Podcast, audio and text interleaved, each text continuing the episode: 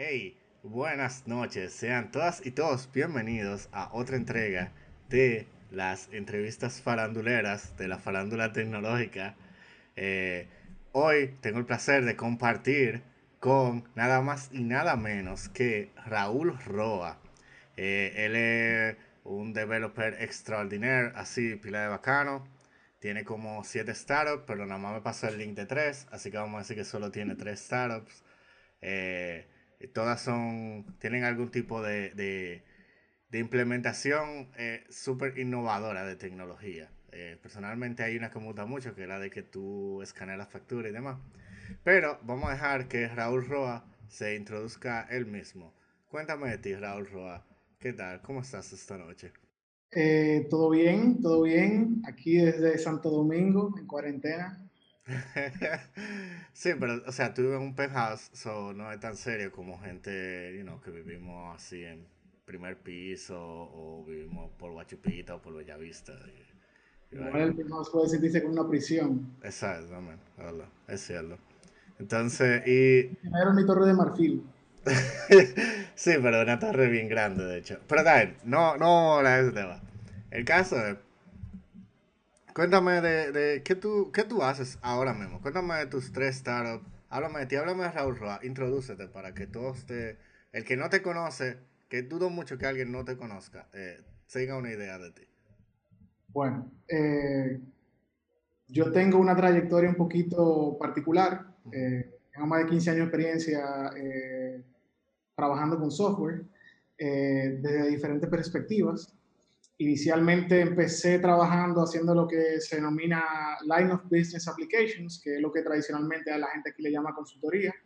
Un cliente te llama, te pide un app y tú básicamente lo desarrollas. Eh, empecé trabajando desarrollando aplicaciones web eh, en el 2003, cuando a la par empezaba mi carrera universitaria. Yo estudié en Pucamaima Ingeniería en Sistemas y a lo largo del tiempo, mi motivación para estudiar ingeniería en sistemas nunca fue hacer aplicaciones web, sino desarrollar videojuegos. Entonces, cuando empecé la universidad, eh, junto a un compañero de clases, eh, nos inventamos una herramienta que lo que hacía era que capturaba data en tiempo real eh, de videojuegos. Básicamente, nosotros empezamos a trabajar en la escena competitiva de videojuegos cuando estaban pañales eh, cuando eso no había ningún tipo de, de, entidad organizada más que una que se llamaba CAL y otra que se llamaba CPL.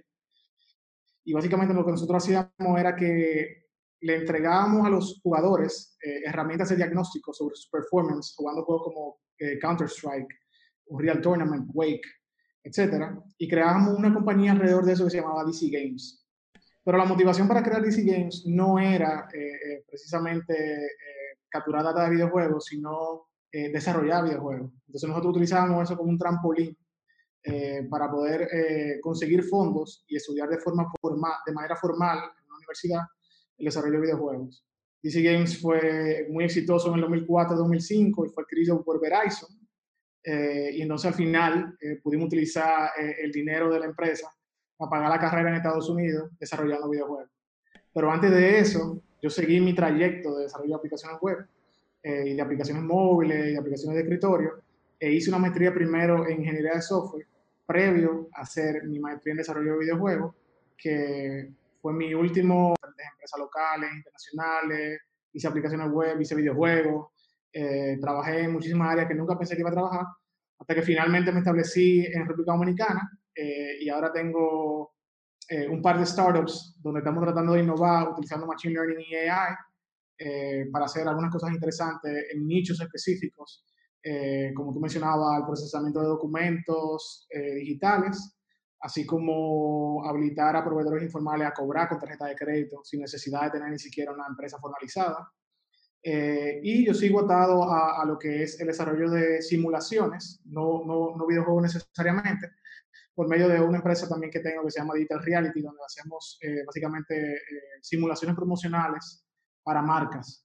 Eh, si tú has ido al Play, por ejemplo, eh, y te ponen un casco de VR, es porque tú estás utilizando la simulación que nosotros desarrollamos. Eh, y básicamente ese es el tipo de, de, cosas que hemos estado haciendo en esa área. ese es Raúl Roa. Di clase también en Pucamaima durante 10 años. ok. ¿Sigue, sigue? ¿Diste clase en Pucamaima por 10 años? Sí, clase en computadora durante 10 años, eh, en diferentes materias del, del currículum. Eh, específicamente trataba una que era básicamente programación aplicada, donde era una especie de seminario y desarrollábamos videojuegos, pero también trabajaba en, en lo que era la programación. Hello. Hey, eh, te frisaste, ¿estás ahí? Paradigma. Eh, perdón, se quedó, se frizó después de que tú dijiste que tú enseñabas programación aplicada. Programación aplicada programación web y web avanzada. Ok. Eh, básicamente eh, mencionaba que yo desde hace 10 años tengo un paradigma muy particular donde yo no, no aprendo lenguaje de programación, sino que yo aprendo a solucionar problemas. Y entonces fue, vamos a decir que una perspectiva muy particular a la hora de tomar clase conmigo, especialmente en programación web y web aplicada, donde usualmente eh, en las universidades te enseñan a utilizar una herramienta específica, más allá de construir tus propias herramientas, que era el enfoque que nosotros le damos. Ok, wow, qué heavy. Yo no sabía esa parte de, o sea, esa parte de tu historia no, no la sabía. Me entero ahora junto con todo el público. O sea, lo de, lo de que ustedes tenían ese proyecto de eh, DC, ¿cómo era que se llamaba? DC... DC Games. DC Games, exacto. Eso, y está demasiado chévere, en verdad. ¿Y qué ha sido de DC Games ahora? O sea, ¿qué, bueno, ¿qué, hizo Verizon? Verizon compró la plataforma, eh, la limitaron a sus clientes eh, y la mantuvieron durante un año y medio y al final simplemente la sacaron del aire. Y no, no te llega la inspiración de hacer, qué sé yo, Marvel Gaming. o sea, de volver a hacer DC Gaming, like, otro... Realmente no. Eh, DC Games fue un reto técnico en su momento, eh, que ya hoy en día no me llama mucho la atención. Además de que todos los juegos traen ¿verdad? lo que nosotros ofrecíamos en ese momento. Eh, en ese momento nosotros teníamos, tú tenías un panel, ¿verdad? Donde tú entrabas y tú veías tu performance por juego, básicamente con qué arma tú eras más eficiente, en qué mapa tú eras más eficiente y cosas así. 2003, 2004, ¿verdad? Correcto. Y ese panel era web, o sea, la gente tenía perfiles y tú lo que hacías era que le embebías el, la aplicación o monitoreaba de alguna manera u otra el, el, el juego, tal, y él mandaba eso a la nube. bueno, en ese la nube, la nube era la habitación de, mi, de casa de mi mamá, donde yo dormía Ok. Empezamos a llenarla de, de, básicamente servidores que no eran más que, que máquinas, eh, tú sabes, recicladas. Eh, exacto. Empezamos con uno, después teníamos tres, después teníamos diez, después teníamos veinte, después tú entrabas y sudabas, aunque el aire estaba prendido. Eh, la granja de servidores en la habitación. Sí. En términos de arquitectura, obviamente, hacer lo que nosotros estábamos tratando de hacer, tú necesitabas tener el control de los servidores también. Entonces, eh, era un reto muy particular. Eh, y por eso te digo que hoy en día no me, no me llama mucho la atención retomarlo, porque piensa que éramos eh, estudiantes de un año en la universidad, teníamos que estudiar, yo trabajaba también por el lado, y entonces llegaba a mi casa, trabajaba en DC Games desde las 8 de la noche hasta las 2 de la mañana, todos los días. salía a la calle a repartir CD, era una loquera. Parecía más como que nosotros éramos cantantes de reggaetón y estábamos tratando de, de lograrlo en el mundo de la música.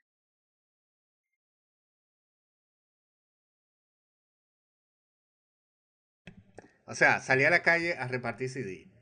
O sea, que era freeware. Era, hey, ven, instala eso ahí en tu computadora, al favor. Y por word of mouth, así eso.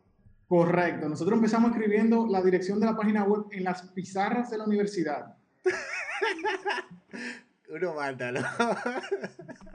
Empezamos con un foro de 10 personas y al final se convirtió en una comunidad con, con, con alrededor de 3.500. De hecho, nosotros teníamos, por eso teníamos tantos servidores, porque tú no vas a poder jugar eh, a nivel eh, competitivo.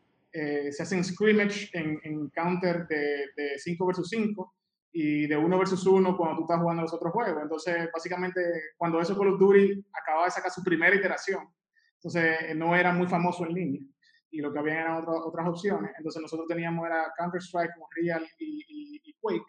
Entonces piensa que tú tenías que tener un servidor por cada match y un servidor eh, software, ¿verdad? Eh, pero para eso tú necesitabas el eh, poder de computación. Entonces, nosotros, ¿qué te digo? Aprendimos muchísimo en el camino. No, sí, wow, qué heavy. Eso, eso en verdad está súper pero Eso me recuerda eh, a la gente de la gente de Crunchyroll que también tuvieron sus aventuras con el tema de no, perdón, la gente de MC Anime que también tuvieron sus aventuras con el tema de la arquitectura de cómo maneja mucho tráfico así de un momento a otro y ese tipo de cosas. Pero, anyway, volviendo, saliendo un chin de ese tema, ¿cómo tú, en qué momento de tu vida tú dijiste, hey, déjame yo, esto de la tecnología a mí como que me gusta, déjame yo ponerme en esto? ¿Aló? ¿Está como frisado? Sí. Ok, sorry. Entonces, ¿en qué momento de tu vida tú, dijiste, tú decidiste, hey, yo, déjame ir a, a Pucamama a estudiar sistema? ¿Qué fue, ¿qué fue lo que te... Ah, perdón, sorry, ¿sí? Sea, yo, yo quería desarrollar videojuegos, esa era mi, mi, mi meta desde, desde, muy joven. ¿Desde cuándo? ¿Qué, qué juego tuviste que dijiste, Nierkina, yo quiero hacer una vaina como esa? Eh, realmente no fue ningún juego específico. Yo soy una persona muy curiosa con respecto a cómo funcionan las cosas. Eh, más allá de, de, la experiencia de jugar. Y de hecho, por ejemplo, cuando tú desarrollas videojuegos, la gente cree que tú te la pasas eh, usando eh, o jugando. Y en realidad es, es, un trabajo muy complicado. Y eso era lo que me llamaba la atención. Entender, por ejemplo, eh, qué decisiones tomaron los diseñadores de, de, de, Mario para que Mario pudiera correr más rápido y saltar, a diferencia de si saltaba sin correr más rápido. Eh, cómo eso realmente no era gravedad de verdad, pero eh, tú tenías una noción de que el salto funcionaba similar, cómo tú hacías esa implementación, cómo tú hacías eso con una computadora. Eh, son el tipo de cosas que a mí me dieron la curiosidad para yo poderlo hacer. Pero nunca fue específicamente un juego que, dijo, que yo dije, bueno, yo quiero hacer eso. Eh, porque yo no quería hacer juego. O sea, a mí personalmente lo que me llama la atención es el reto técnico. Entonces, eh, eso era más, más, un poquito diferente quizá a, a, a, la manera en que la gente se motiva pero eso es la manera especial en que, yo veo las cosas y así que me, llama mucho la atención realmente eh, adoptar algunas cosas. Por ejemplo, cuando tuve la experiencia trabajando con desarrollo de videojuegos, por ejemplo, aunque yo trabajaba en videojuegos, eh, parte, la mayor parte del tiempo yo eh, lo, lo, lo, pasaba creando herramientas para otros desarrolladores, más allá del de videojuego en sí. Y era porque me llamaba mucho la atención eso, cómo tú puedes generalizar eh, esas herramientas para que otros logren eh, cosas diferentes, como cuando tú usas un engine, por ejemplo, y cosas así. Nosotros trabajamos, yo trabajaba con el SDK oficial de Oculus antes de que Facebook los adquiriera, eh, luego trabajé con el de PlayStation y básicamente era creando los plugins para los engines para que tú pudieras desarrollar en VR, cosas así. Y nada, eso es más o menos en lo que yo pasé la mayoría de mi, de mi carrera profesional como desarrollador de videojuegos. Eh, yo me acuerdo que una vez yo vi uno de los juegos en los que tú trabajaste, que no me acuerdo cómo se llamaba, era como de un zorro, eh, era un juego VR, era como un platformer 3D. Eh, ¿Qué ha sido de ese juego? ¿Tiene secuela? ¿Tú? No sé. Ese juego tuvo tres secuelas. se llamaba Lucky Tale y fue el primer juego, el primer platformer en VR. Eh, salió primero para Oculus cuando el estudio en el que yo trabajaba era, se convirtió básicamente en, en eh, un estudio de, de, contenido para Facebook. Eh, nosotros hacíamos desde los demos para la plataforma de desarrollo, eh, esos demos que tuve con los cubos y esas cosas, hasta videojuegos. Y entonces Loki Tale precisamente era un demo de un cubo saltando que se convirtió en el juego. y tuvo una secuela en, en Nintendo, me parece, primero salió en, en, Xbox y luego salió entonces en el Nintendo Switch. De hecho, el último salió en Nintendo Switch en diciembre. Oh, wow, qué heavy. ¿Y tú trabajaste en todas las partes? ¿Tú, qué tal? No, yo trabajé solamente en la primera parte, ah, pero obviamente eh, hay cosas que se reutilizan. Por ejemplo, yo puedo reconocerlo viendo el juego, eh, donde hay escenarios donde se está utilizando herramientas en las que yo trabajé. Eh, en ese juego específicamente yo trabajé mucho con lo que era la iluminación, y es lo que se denomina baking, que es cuando tú básicamente aplicas precálculos de iluminación al mapa, ¿verdad? Eh, y básicamente nosotros hacíamos algo que era dynamic baking, porque el mapa se cargaba completo, o sea, lo que tú recorrías en, la, en, la, en, en, en vamos a decir, el mundo 5, el level 5, se cargaba completo pero la iluminación se iba generando de forma dinámica a medida que tú ibas recorriendo. Eh, pero iba cargando los precálculos, obviamente, según tu intención. Entonces era... Era, era como un mapa gigante de, de, de, la, de, los valores de la luz. Correcto. O sea, un hash a seguir en eso. I don't know. I don't know. Anyway. Ok, déjame ver. Siguiendo por la misma línea. Ok. ¿Qué tú dirías que es tu especialidad entonces? Porque yo veo que como que tú eres muy asigún. Eh, ok, hoy yo tengo el feeling de que quiero aprender eh, cómo funciona eh, un Tesla. Déjame llamar mi propio Tesla. Hoy yo aprendí, hoy yo vi una cosa chulísima, quiero aprender cómo funciona, déjame yo desbaratarla y ver cómo funciona eso y cómo se hace eso. Quizá no el caso de, uso específico, pero el caso general. Entonces, en, en general, así, like, que si tú fuese a darte un título a ti de qué eres, como, como, profesional en el área informática, ¿qué, qué, qué te podemos decir? ¿Qué label te podemos poner? Game developer, eh, data scientist, eh, AI engineer, I don't know. ¿Qué? Es una pregunta difícil porque yo me pongo, vamos a decir, diferentes sombreros dependiendo de, de lo que me llama la atención.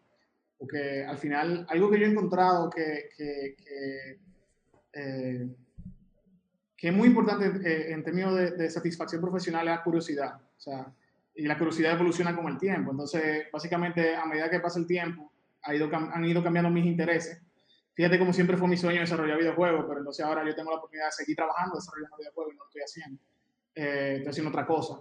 Que, que estudiar desarrollo de videojuegos parece un, un, un desecho, no, porque al final parte de la preparación formal que yo recibí en matemáticas aplicadas sirve para entonces lo que estoy haciendo ahora. Y, y yo me he dado cuenta de que a medida que yo voy básicamente absorbiendo y absorbiendo, gracias a esa curiosidad, entonces yo voy adquiriendo habilidades nuevas para poder entonces saltar y poner un sombrero diferente. Pero para ponerme eh, una descripción específica, realmente siempre he tenido dificultades y cuando, por ejemplo, voy a una charla, lo que yo digo que yo soy ingeniero de la magia, eh, porque al final yo trabajo con, con sistemas eh, que en cierto sentido hacen magia, o sea, son una caja negra que reciben un input, tú no sabes qué pasó, pero el output que sucede, sucede rápido y eh, tú no sabes cómo pasó. Entonces, más o menos es el nombre más apropiado que yo he encontrado y en cierto sentido yo me imagino que mucha gente más se debería eh, sentir identificado con, con el escenario. Sí, definitivamente, porque como que, de hecho, programar, esa es una de las principales analogías que, que, que yo le encuentro, como que es hacer magia, porque tú empieza hoy en la mañana, no hay nada, y en la noche tú tienes un sistemita que hace algo y tú le entras, como tú dices, tú le entras un valor y del otro lado el valor sale eh, modificado como tú entiendes. Eso y jugar Lego, esas son las dos comparaciones. Pero es otro tema. Anyway, eh, ok, ¿tú tienes alguna certificación eh, debajo de la manga? Aparte de tu título, eh, te trae un lado de, de ingeniería de sistemas. Eh, inicialmente, cuando yo empecé a desarrollar aplicaciones de line of business, ¿verdad? cuando yo hacía esas aplicaciones web, cuando yo hacía eh, eh, aplicaciones móviles, aplicaciones de escritorio, yo sí me certifiqué. yo trabajaba en su mayoría en un principio con tecnologías de Microsoft.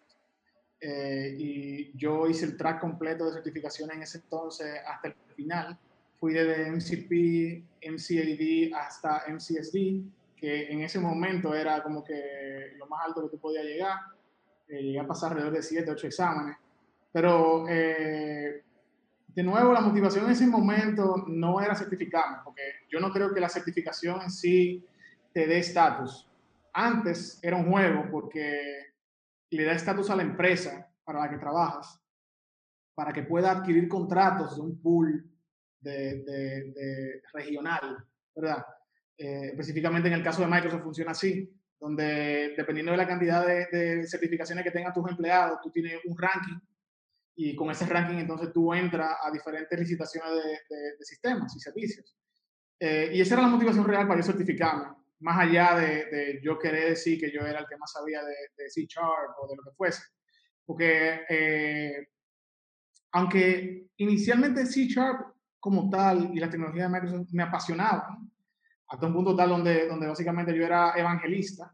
Eh, llegó un punto de abstracción en mi carrera profesional donde yo me di cuenta de que, de que realmente eh, el lenguaje era irrelevante.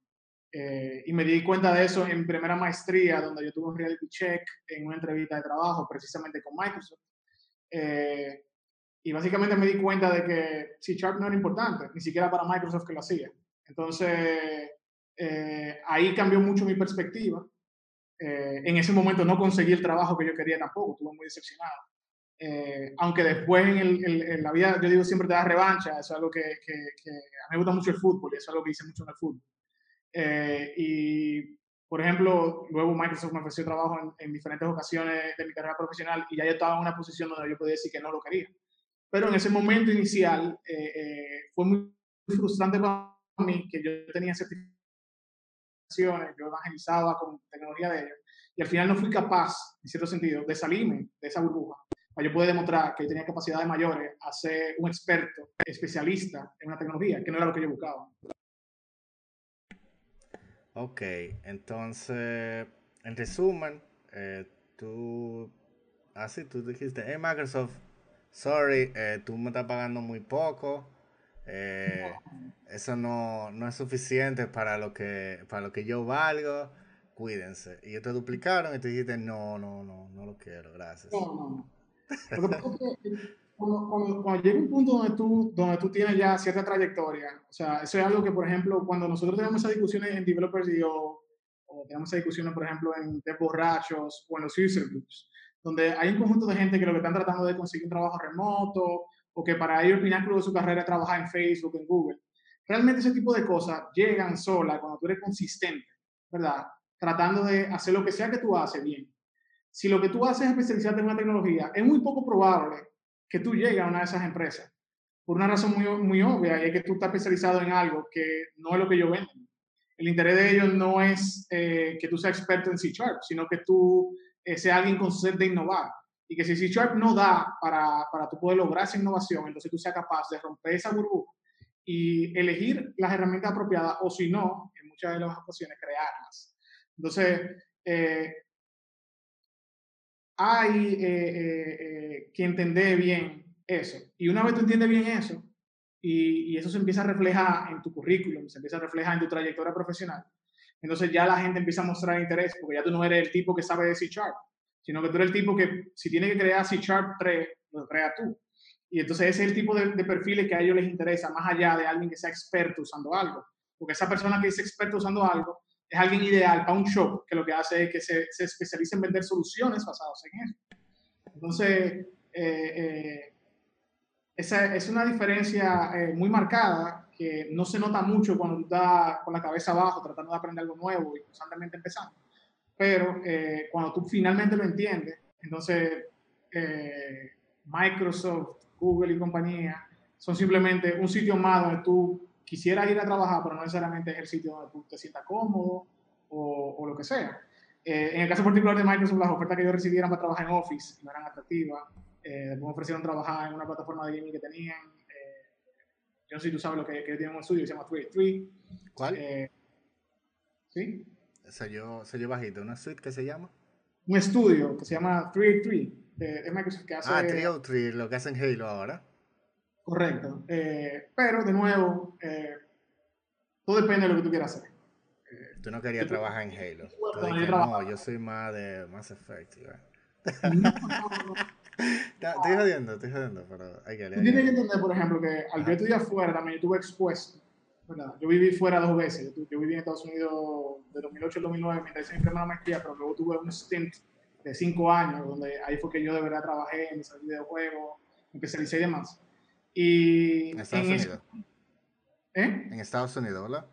Correcto. En ese momento yo tuve la oportunidad de trabajar eh, con gente eh, que tenía una trayectoria muy especial, muy particular. Y entonces ahí yo pude entonces entender, porque qué es lo que te digo, o sea, cuando uno está aquí en el patio, uno tiene un enfoque muy motivado por dinero y por otras cosas que no necesariamente son las más importantes. Pero no tiene que faltarte el dinero para tú poder entender. Entonces, es complicado ahí llegar a ese punto. Eh, yo tuve la suerte de, poder estar expuesto a otras cosas y por eso entonces, para mí, eh, la hora de tomar una decisión laboral, por ejemplo, profesional, es diferente quizá a si yo tuviera 22 años y estuviera aquí todavía trabajando. Eh, es más eso que otra cosa, no es que, que, yo soy un tipo que está por encima de su trabajo o lo que sea, porque en muchas ocasiones he considerado y contemplado entrevistarme para yo ir a trabajar en cualquiera de esas empresas, porque al final del día lo que yo quiero es, por ejemplo, eh, causar impacto en la vida de mucha gente y esa gente, esas empresas tienen la capacidad de hacerlo solamente por el alcance y la escala que tienen. Entonces, eh, no es que no son atractivas para mí, pero llega un punto donde tú te das cuenta de que quizá entrar en esas empresas no es tan complicado como tú pensabas antes, porque ya tú entiendes cuál es el juego de entrevista, eh, qué es lo que buscan, y tú también entiendes mejor qué tú quieres. Entonces tú eres capaz de decir, no, quiero esto, quiero aquello, y así sucesivamente. Entonces, al final yo creo que, que la moraleja de todo esto no es que, que, yo soy el tipo que dijo que no Microsoft, sino... ¿Aló? Fui su trayectoria profesional, eh, de frisarte. ¿Aló? Eh, tú me sales como que tú estás en rojo la la señal tuya? No sabría decirte, estoy al lado router. Ah, ok. Bueno, tu señal a mí me está fluctuando y estoy por eh, cable de red. Hmm. Bueno, está bien. It's fine. Sigue, entonces, eh, tú me estabas diciendo que tú no eres el pana que simplemente le dijo que no a Microsoft, que tú querías darle una galleta a Bill Gates. No, no, no. Pero lo que, tú no, que, que la, lo que hay que tomar eh, no es que tú eres el pana que le dijo que no a Microsoft, sino... Sino que llega un punto en tu carrera profesional donde tú entiendes mejor a dónde tú quieres ir y cuál es la, la, la decisión que más te conviene. Entonces, eh, en la vida todo es timing. Puede ser que llegue un punto donde Microsoft sea la mejor idea eh, para ti y llegue otro punto donde ya no sea la mejor idea para ti. Eh, entonces, lo mejor es no enfocarte en entrar a una compañía, sino enfocarte en saber qué tú quieres. Y yo creo que una vez tú sabes qué tú quieres a nivel profesional, tú puedes entrar en cualquier empresa. Eso está genial, porque es como que empieza por ti. Porque el tema de tú decir, yo quiero entrar a tal empresa, tú estás a la merced de que mañana, inclusive, esa empresa quizá cambie de prioridades y todo el esfuerzo que tú hiciste por eh, eh se va no necesariamente que está perdido, pero está perdido para el objetivo que tú di que querías. Se disipa, Eso yo creo que es la mejor palabra para decirlo. Ajá. Eh, sí, es así y, ¿Mm? incluso esa misma empresa puede desaparecer. Esa, eso también iba a mencionar ahora, como que, ok, mañana pasa algo raro, desapareció Microsoft, Google compró Microsoft, ya, no hay Microsoft en, en dos años. Like, ¿qué tú vas a hacer? Ahora dije, ah, no, ahora quiero entrar a Google. Es como que, man, eh, al, final, al, final, también hay algo que tiene que ver con la programación. Para mí la programación yo lo veo como una herramienta matemática, no como una herramienta tecnológica. Porque yo creo que cualquier gente puede escribir código, pero no cualquier gente puede desarrollar un algoritmo. Entonces, tú tienes también que saber diferenciarte cuál es lo que tú quieres ser. Porque no está mal ser uno o el otro, pero tú tienes que tener claro qué tú eres. Entonces, eso también es importante, yo creo. Eh, hablando de algoritmos, eh, ¿tú has participado en competencias de algoritmia y de eh, qué sé yo, ACM, CPC, resuelve cosas, Project Euler, ahora eh, Free Code Camp tiene ahí una sección de Project Euler, compilar el problema de programación. Tuve un tiempo, me estaba obsesionado con Project Euler. Eh, acuérdate que también yo soy un poquito más vieja escuela en ese sentido y habían eh, pocos sitios, ¿verdad?, de, de problemas de ese tipo. pero llegó un punto donde también eso me, yo perdí un interés rápido no porque no fuera suficiente, sino porque yo creo que eso te entrena para tú ser de nuevo alguien especializado en algo muy específico. Eh, yo creo que, que, esas competencias te, te, entrenan para tú adquirir skill sets que son eh, teóricos. O sea, eh, donde, donde, donde a mí personalmente no me llama mucho la atención hacerme fuerte.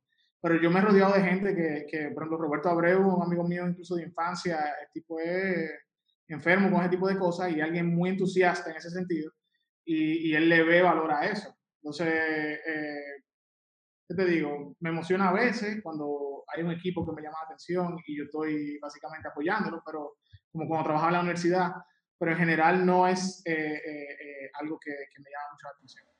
Bueno, tú has mencionado varias veces tu aversión a la especialización y yo quisiera darle un poquito de nuance a ese tema, porque está el hecho de que, ¿cómo entonces? O sea, si, si, si tú dices, ok, hey, no te especialices en nada demasiado específico, cómo la gente sabe determinar cuándo es el mejor momento para dejar de prestarle atención a lo que le está prestando atención ahora y decir, ok, ya, yo sé suficiente, déjame irme y atender a otra cosa. Porque pasa el tema de, you know, la vida, el mundo es muy overwhelming y, hay demasiadas cosas. Yo quisiera aprender 80 mil cosas diferentes, por ejemplo, pero como que si yo no me paro a atender una sola cosa a la vez, eh, yo al final no sé nada de nada y sé un chin de todo. You know, like... El problema de esta pregunta es que, es que al final las respuestas parecen instrucciones. sí. Pero las instrucciones entonces no se acoplan al camino de vida de cada quien. Eh, entonces, y a la capacidad de... ¿Aló? Y a la capacidad... Mm, se frizó. Entonces... Ah, se frizó, espérate. Después que tú dijiste que la respuesta sería como una instrucciones y que eso no se adecua al camino de vida de cada quien y a la capacidad. O sea, la capacidad de cada quien es diferente. Puede que tú seas mejor que yo en algo y tú escojas un camino diferente y logres resultados similares o mejores. Entonces, todo va a depender de qué tú quieres lograr. Y el tema de que, qué tú quieres lograr cambia con el tiempo. Entonces, eh, yo creo que a mí personalmente lo que mejor me ha funcionado es experimentar. Fíjate que, que yo tengo dificultades diciéndote qué sombrero yo me quiero poner, porque yo soy alguien que básicamente eh, experimenta con todo, tratando de descubrir qué me interesa más. Lo que sí no se puede negar es que, por ejemplo, en este espacio hay un conjunto de cosas que son comunes para tú poder adentrarte a cada uno de esos nichos específicos de intereses. Entonces, mientras tú tengas esa base de una forma muy concreta y tú lo entiendas muy bien, yo no creo que tú tengas dificultades, básicamente, eh, haciendo deep in, ¿verdad? Tú metes un pie y dices, bueno, el agua está fría, no me gusta, prefiero que... Y de esta forma tú puedes ir, vamos a decir que eh, tomando forma, ¿verdad? A, a, nivel profesional y, y, entendiendo, por lo menos, qué tú no quieres hacer. Yo creo que incluso eso es más importante que saber qué tú quieres hacer. Sí, estoy de acuerdo con eso. Llega más rápido lo que tú quieres. Porque hay como, yo he notado también cierta actitud de mucha gente que el miedo de terminar haciendo lo que no quieren hacer, pero entonces no quieren como determinar qué es realmente lo que no quieren hacer. O sea, como que nunca se han parado y han dicho, ok, yo sé que yo no quiero hacer tal cosa. Y ya, entonces, ok, bueno, ya yo sé entonces, déjame yo caminar en dirección opuesta a eso, que eso es lo que yo no quiero. Eh, pero hay mucha gente como que, no sé, tienen un miedo de como de tomar la decisión incorrecta. De que hacer, lo de hacer dip. De que, ok, y si yo hago el dip y sin querer no puedo levantar el dedo y ya se me quedó el dedo ahí adentro. yo tengo, yo, tengo, eh, yo he reiniciado mi carrera profesional cuatro veces. O sea, para que te entiendas, yo primero hacía, como te decía, programaciones web, eh, programaciones de escritorio, después decidí, no, yo no voy a hacer eso, no me llama la atención. Eh, voy a hacer otra cosa, después hice videojuegos, ahora estoy haciendo AI. Eh, realmente yo perdí el miedo de eso, pero yo sí lo tuve, porque al final del día eh, eh, eso es algo que, que, viene, eh, es una herencia social, ¿verdad? Donde el éxito se mide por el trabajo que tú tienes, tus ingresos que tú puedes comprar, tu familia y cosas así. Pero yo creo que, que, la vida y las decisiones que tomé me dieron, ¿verdad?, una perspectiva diferente para yo poder zafarme de ese paradigma y poder entender qué era lo importante para mí. Porque de nuevo, quizá para otro eso es, eso es todo y eso no está mal. Entonces, eh, lo interesante de esto es que, que, estamos en un espacio donde todos tenemos un entrenamiento similar, pero tenemos intereses diferentes, interactuamos uno con otro y nos creemos autoridad para decirle al otro qué hacer, pero en realidad tú no deberías ser esa autoridad, porque tú no sabes realmente cuáles son los demonios con los que el otro está luchando o cuáles son eh, eh, las pasiones que el otro quiere despertar a nivel profesional o personal. Entonces, es bien complicado dar un consejo eh, tangible de qué hacer y qué no hacer. Pero yo creo que lo más importante es que, que, uno tenga una base fuerte, ¿verdad? Y luego entonces pruebe, pruebe mucho, pruebe mucho y se equivoque. Mientras más te equivoques más tú entiendas que tú no quieres o qué situación tú no quieres vivir de nuevo, más fácil tú vas a saber gravitar hacia donde tú quieres estar. Wow, eso está muy está filosófico eso. Tú deberías... Tú pensabas escribir un libro ya, qué sé yo. Eh, medio relajando, pero medio en serio. Hey, tú pudiese hacer algo así, tipo, eh, no sé, de esos libros de historia de programadores, Masters of Doom o whatever. No, it's fine. Anyway, eh, déjame yo.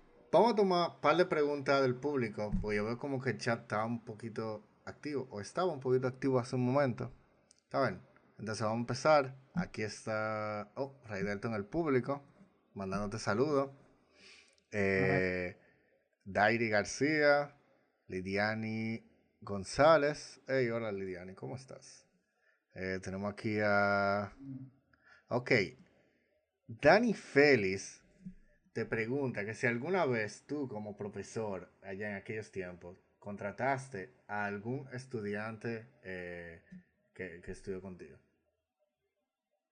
Sí, de hecho, un estudiante que, estudió conmigo se convirtió en mi socio. Hmm. ¿De cuál de, de, toda de todas las empresas que tú tienes?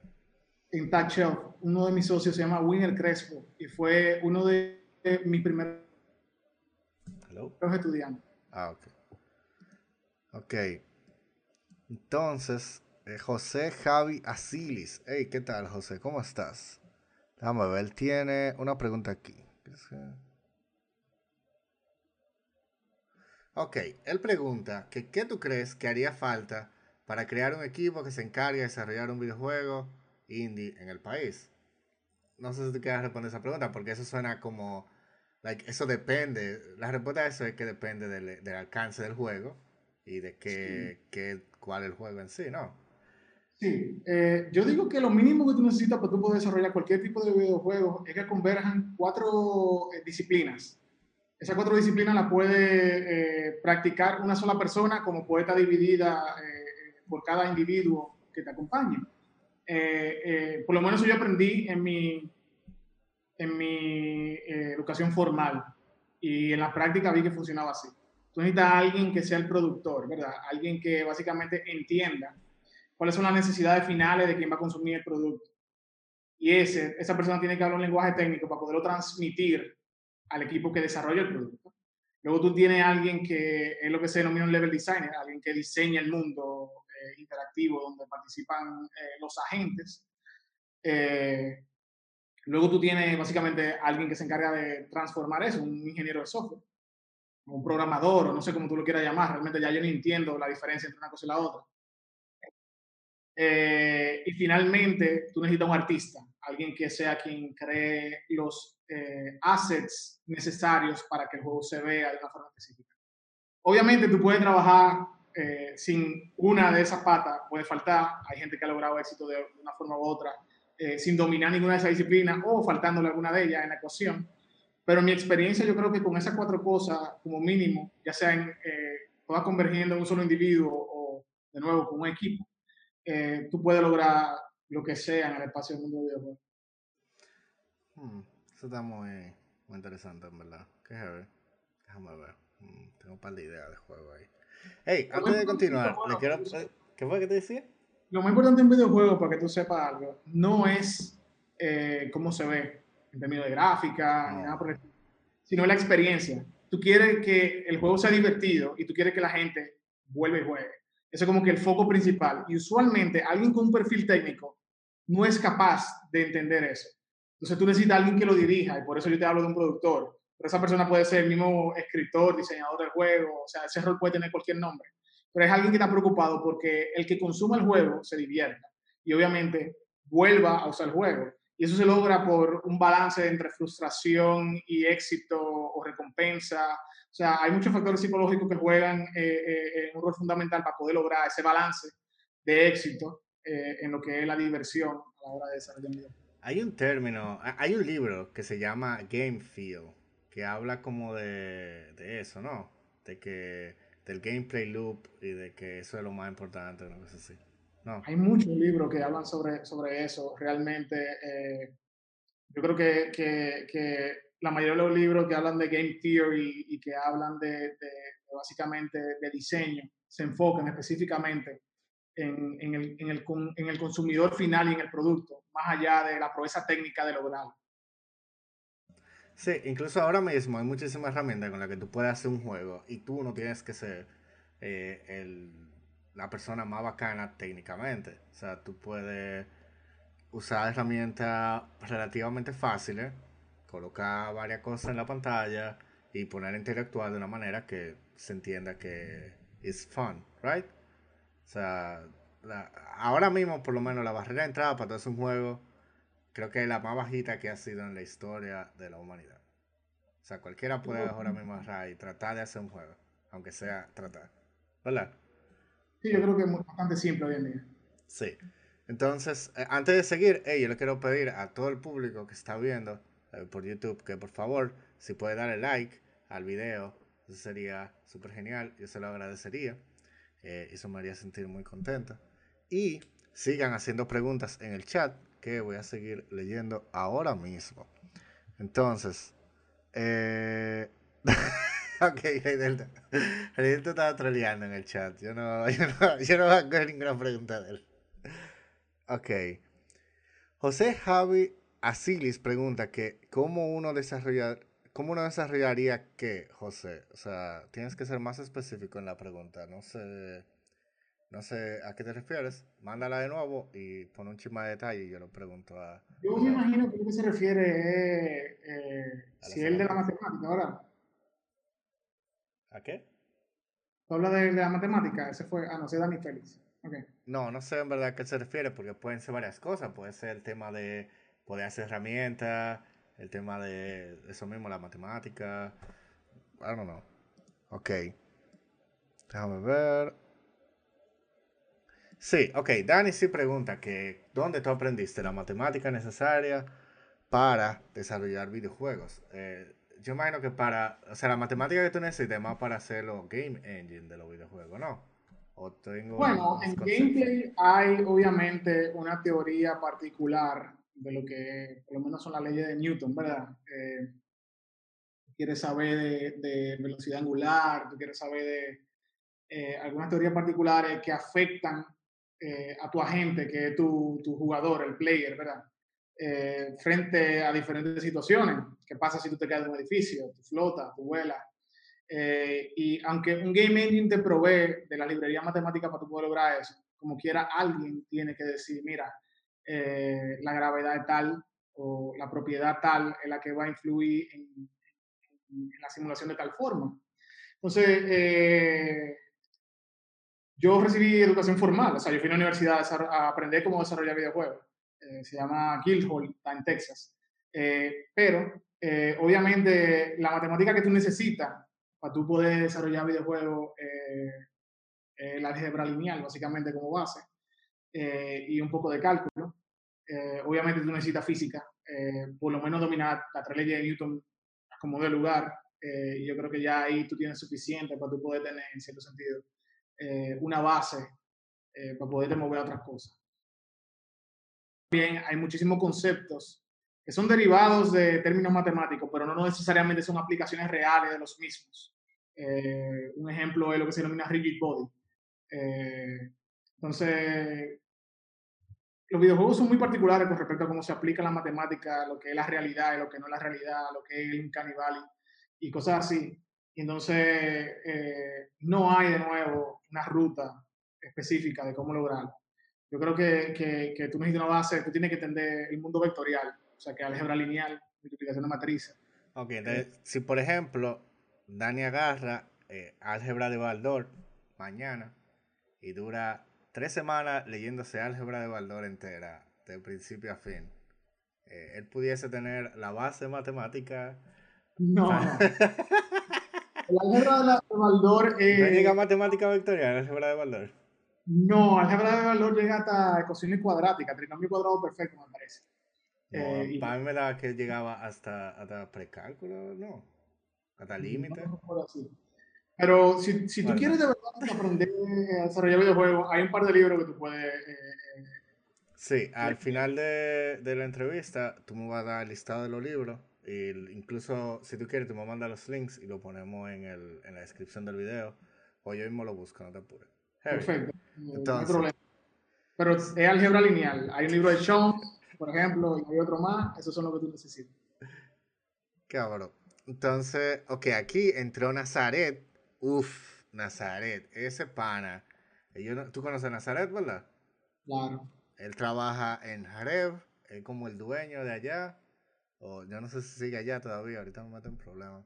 La gente dice que Pineda es el, el developer dominicano que más dinero ha hecho programando. No, calladito, Nazaret. Mira, Nazaret, tiene. Uf, uf, no, no va a decir nada.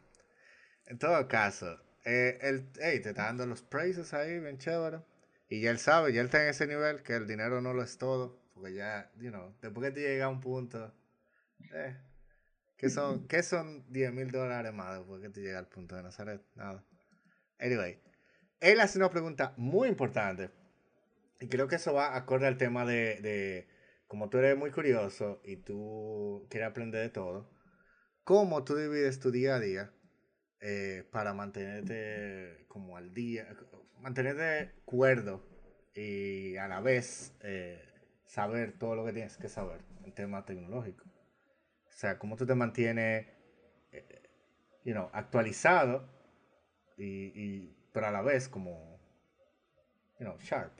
Exacto. ¿Cómo te mantiene actualizado en bueno, tema tecnológico? Hoy en día yo tengo, sí, hoy en día tengo muy poco balance eh, entre mi vida personal y mi vida profesional, ¿verdad? Eh, y es porque estoy involucrado con tres startups y realmente requieren un esfuerzo sobrehumano para llevarlos.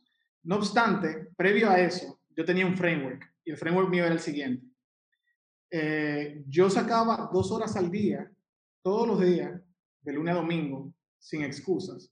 Y básicamente yo leía algo de interés, pero no algo sin estructura, sino que yo definí una meta y básicamente eh, yo trataba de lograr esa meta en un tiempo específico que yo predefiní, sin presionarme. Si por alguna razón no la lograba, entonces yo simplemente alargaba el tiempo.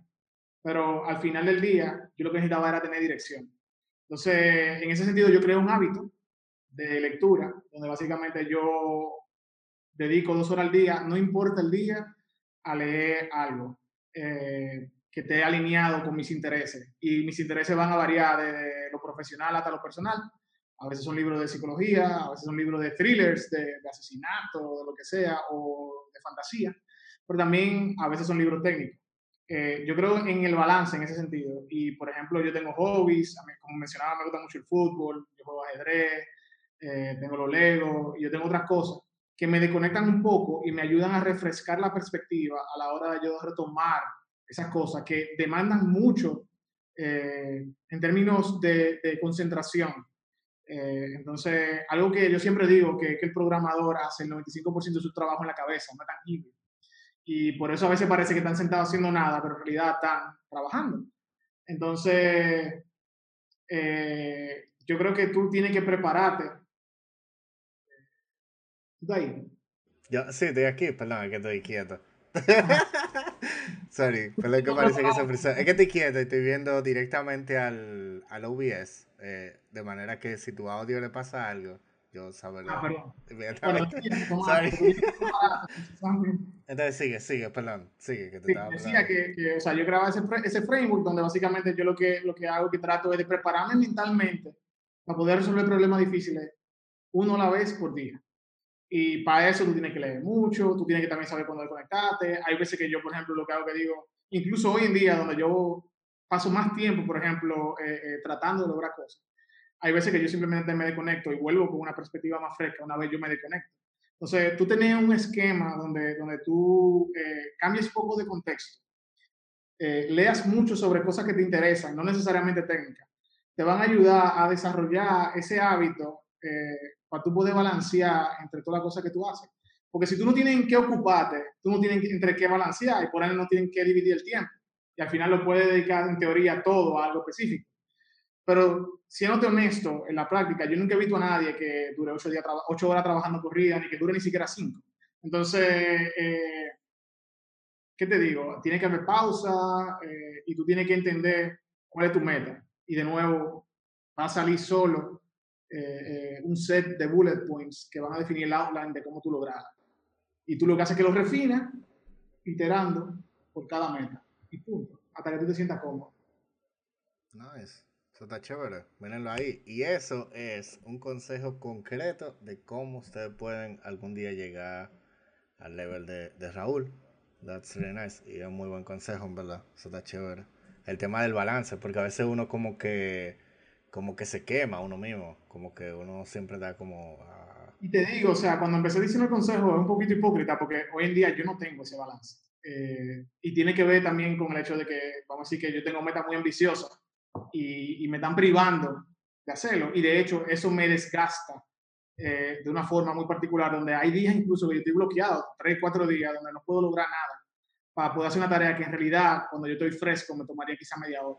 Entonces, eh, hablando de, la experiencia y siendo víctima precisamente de no seguir esa estructura, te puedo decir con claridad que, que el balance es muy importante para poder lograr metas.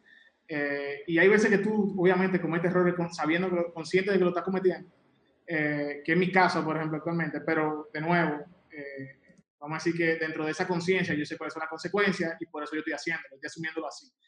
Eh, pero yo creo que igual yo tengo que dar un paso atrás y apegarme a esa regla que yo había en, un principio adoptado, porque yo creo que me dio muy buenos resultados y yo creo que puedo lograr los mismos resultados ahora que tengo no sé, tres compañías diferentes haciendo cosas muy, haciendo muy, cosas... muy, muy, diferentes todos. Ah, ok. Ey, sigue tu propio consejo switchea y cosas, qué sé yo. Arma, arma otro Voltron ahí. Arma un BB-8. Por cierto, está muy chulo el, el, los muñecos que estoy viendo ahí. Tan chévere. Entonces, siguiendo con las preguntas del público. Déjame ver. Eh... Ok. Eh, send, ¿Por qué send mail? ¿Quién es SendMail? Eso es una cuenta de spam. Bueno, anyway, aquí hay un pana que se llama SendMail que pregunta que si tú tienes, eh, que si tú puedes nombrar algún caso de éxito de un juego que te haya trabajado. Ya hablamos de Tales, ¿cómo era? Eh, Lucky's Tale fue uno. ¿Cómo se llama? Lucky's Tale, ¿verdad? Tale, sí. Lucky's Tale. Eh, otro juego en el que trabajé que tuvo y que todavía funciona, en el momento en que yo trabajaba era top, eh, estaba en el top eh, 10.000 de, de, de, usuarios, no, perdón, en el top 10 con 10.000 usuarios con, eh, eh, concurrentes a toda hora jugando, se llama Creatorverse. Y era un spin-off de Minecraft. Ese juego para mí es incluso más exitoso que, que, que Lucky en el sentido de que lo que es un juego que tú recorres de principio a fin y una vez lo termina, básicamente ahí concluye tu experiencia. Y hay, obviamente, algún tipo de reward para tú poderlo jugar de nuevo, eh, un achievement o lo que sea. Pero Creatorverse es un juego donde tú tienes que constantemente mantener contenta una comunidad que se conecta todos los días, ¿verdad? Y tener 10.000 personas constantemente conectadas eh, era un reto gigante a nivel de arquitectura, de diseño, de todo. Eh, y yo creo que el éxito de ese juego en ese momento, yo te estoy hablando de, de la última vez que trabajé en ese juego hace cinco años, seis años, no, hace cuatro años. Eh, ¿Qué te digo? Yo creo que, que, logró cierto éxito, pero es un juego para PC, para Mac, no es un juego de consola. Y obviamente dicho, y tiene 10.000 usuarios todos los días, eso está demasiado bueno. ¿Aló? Sí, sí. Eh, sí, yo creo que sí. Al final eso es el, el, el, ¿Qué te digo? Para mí ese juego fue más exitoso que lo Quisteo. Esos son los dos juegos eh, públicos en los que yo he trabajado. Eh, yo obviamente he trabajado en otros juegos que no han visto la luz del sol, he trabajado en experimentos y tengo algunos proyectos personales, así como un proyecto académico. yo tengo un portafolio público donde hay algunas cuantas cosas que yo he trabajado tienen que ver con mi tesis también, pero, pero juegos públicos, vamos a decir, publicados, eh, trabajé solamente en dos, que fueron Creativerse y Loki Tale. Y te estoy hablando que eso fue un span de cinco años, porque desarrollar un videojuego no es algo que tú haces un fin de semana. Ya saben. Entonces, déjame ver, siguiendo con las preguntas. Eh, Hey, Pablito Piova te manda saludos. Ese creo que tiene un grupo de, de, borrachos, ¿verdad? Sí, es el pana de, los, de los barbecue. Eh, La cerveza. ok, so, pregunta seria. ¿Cuál es la mejor cerveza y por qué no es la presidente?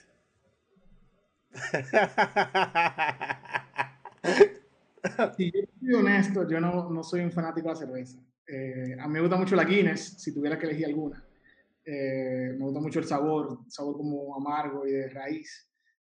yo soy amante, si tuviera que elegir entre cerveza, de las cervezas que son negras o morenas, las prefiero, pero realmente yo soy un tipo más de ron y de whisky, no, no soy muy fanático de las cervezas.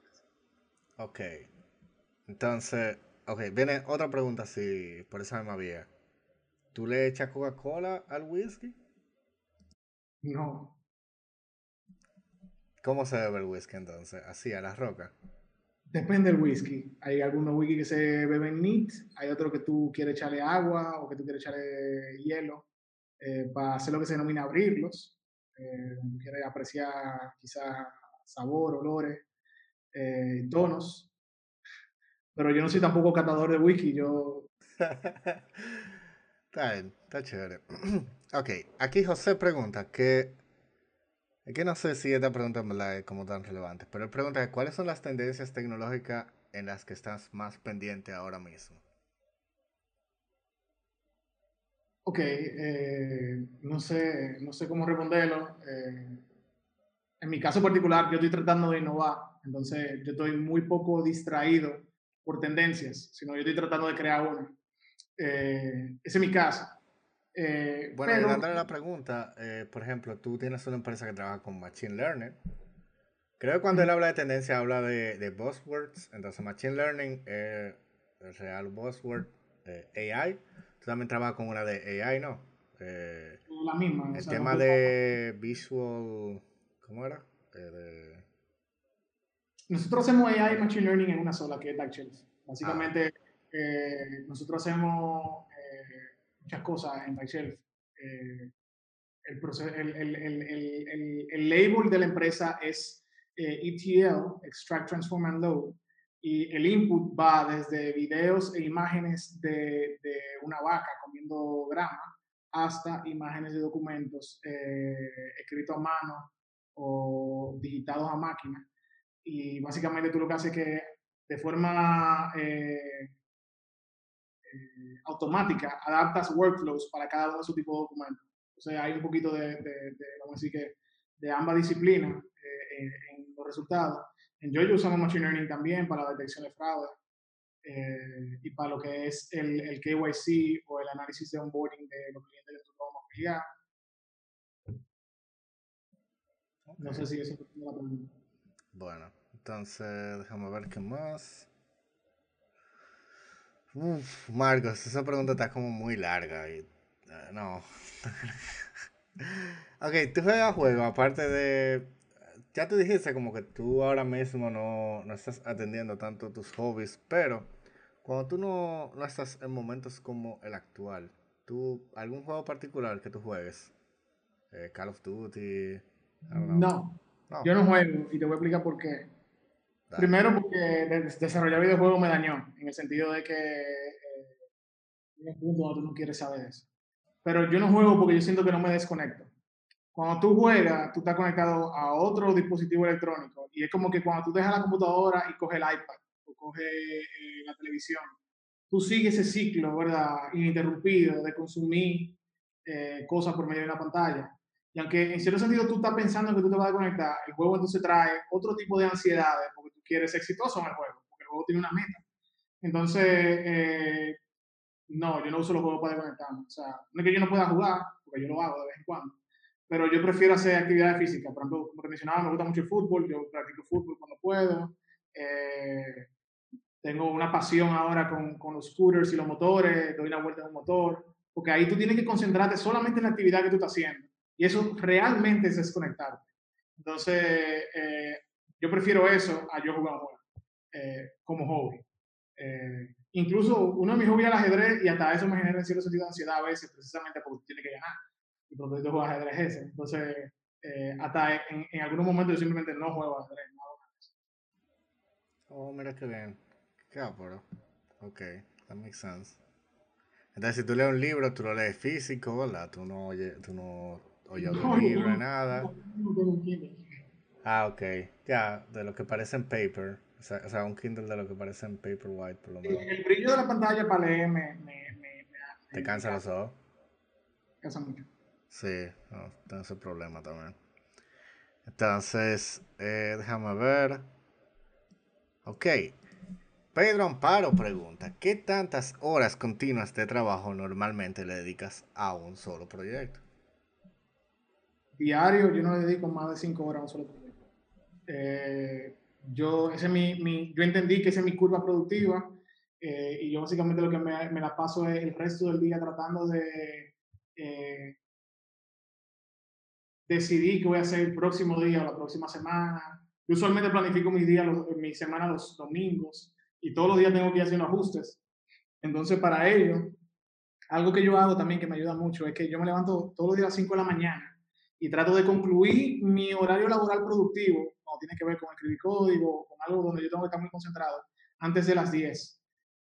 Porque eso me ayuda a que eh, los nuances del día entero no me distraigan de lograr una meta específica. Entonces, si yo a las 10 no logré algo, ya yo estoy seguro que ese día yo no lo voy a lograr. Wait, tú te levantas a las 5 de la mañana. ¿Cuántas horas de sueño tú, tú, tú llevas? O sea, ¿cómo tú, tú duermes bien? ¿Hello?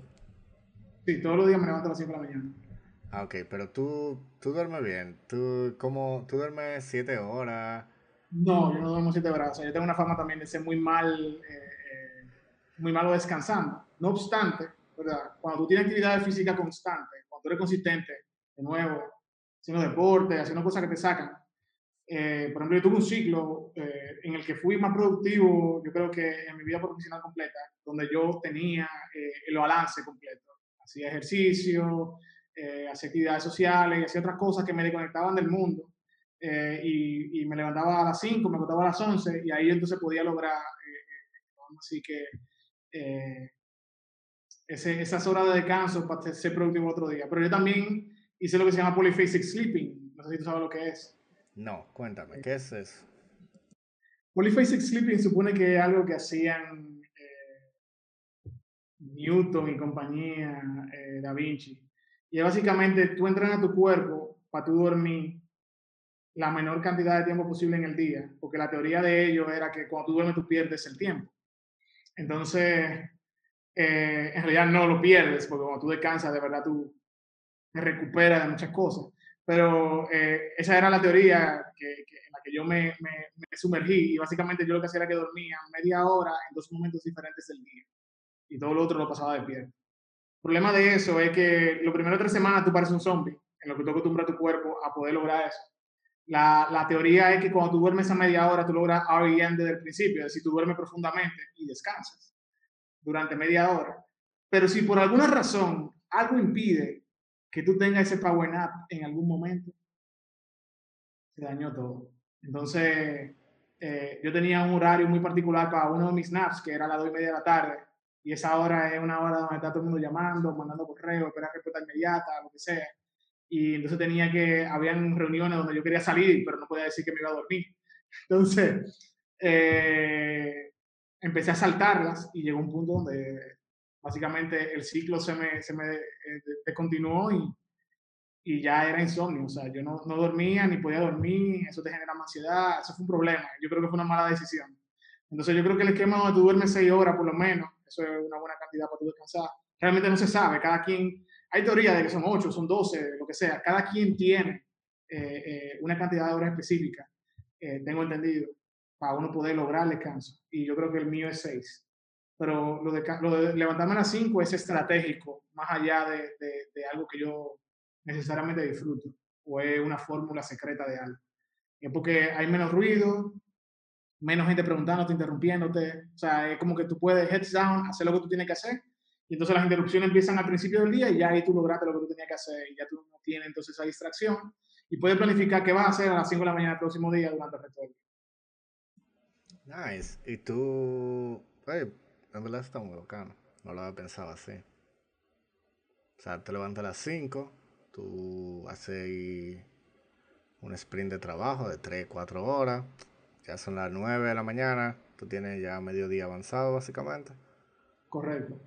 Nice. Eso está bacano. Y tú a las 5 normalmente tú sales a correr o algo así, ¿no?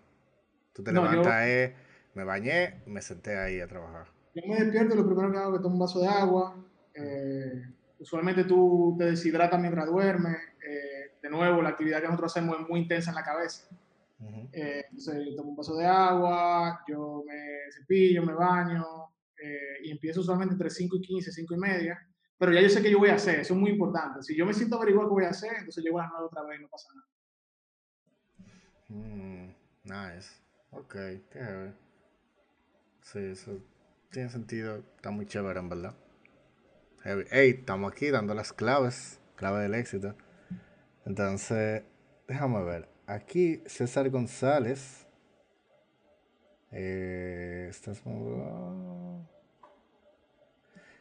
César González pregunta que si hay alguna empresa, alguna startup en el país que te llame la atención. ¿Qué querrá decir con que te llame la atención? No sé. Quizá eh, que te encuentre interesante, que te diga, hey, ese proyecto está chulo. No. Hay muchos chulos. Eh, yo tengo amigos, me, gusta mucho John Péame, me gusta mucho EduPaz. Bueno, pero John Péame como que no es una startup, eso es una NGO, I guess. Eh, bueno, fue un startup inicialmente, hizo un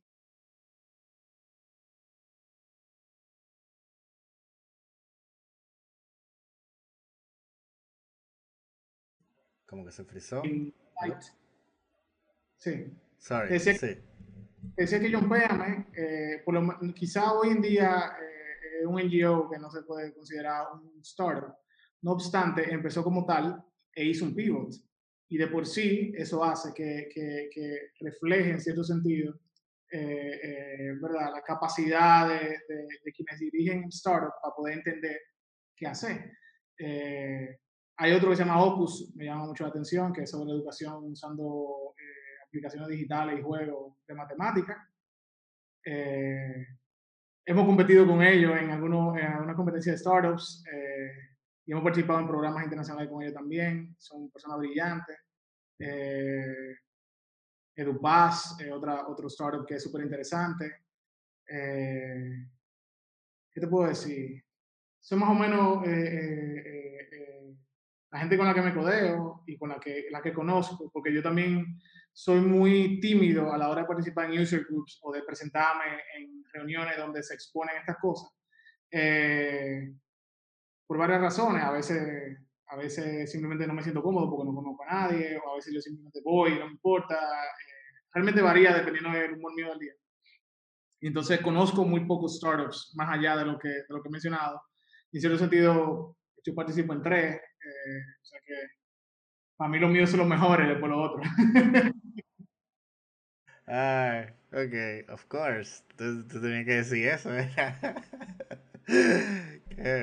Bueno, mira, aquí preguntan que cómo tú conseguiste funding de tus primeros proyectos. Eh, me parece que eso fue lo que, o sea, el primer proyecto fue el de los servidores, cuando se lo vendieron a Verizon, ya con eso es funding para el resto de tu vida y con eso tú has fundeado todo. No. Eh, mira, todos los startups en los que yo he trabajado han empezado de una forma u otra haciendo bootstrapping, que es cuando tú pones dinero en tu bolsillo. Eh, ¿Qué prueben eso?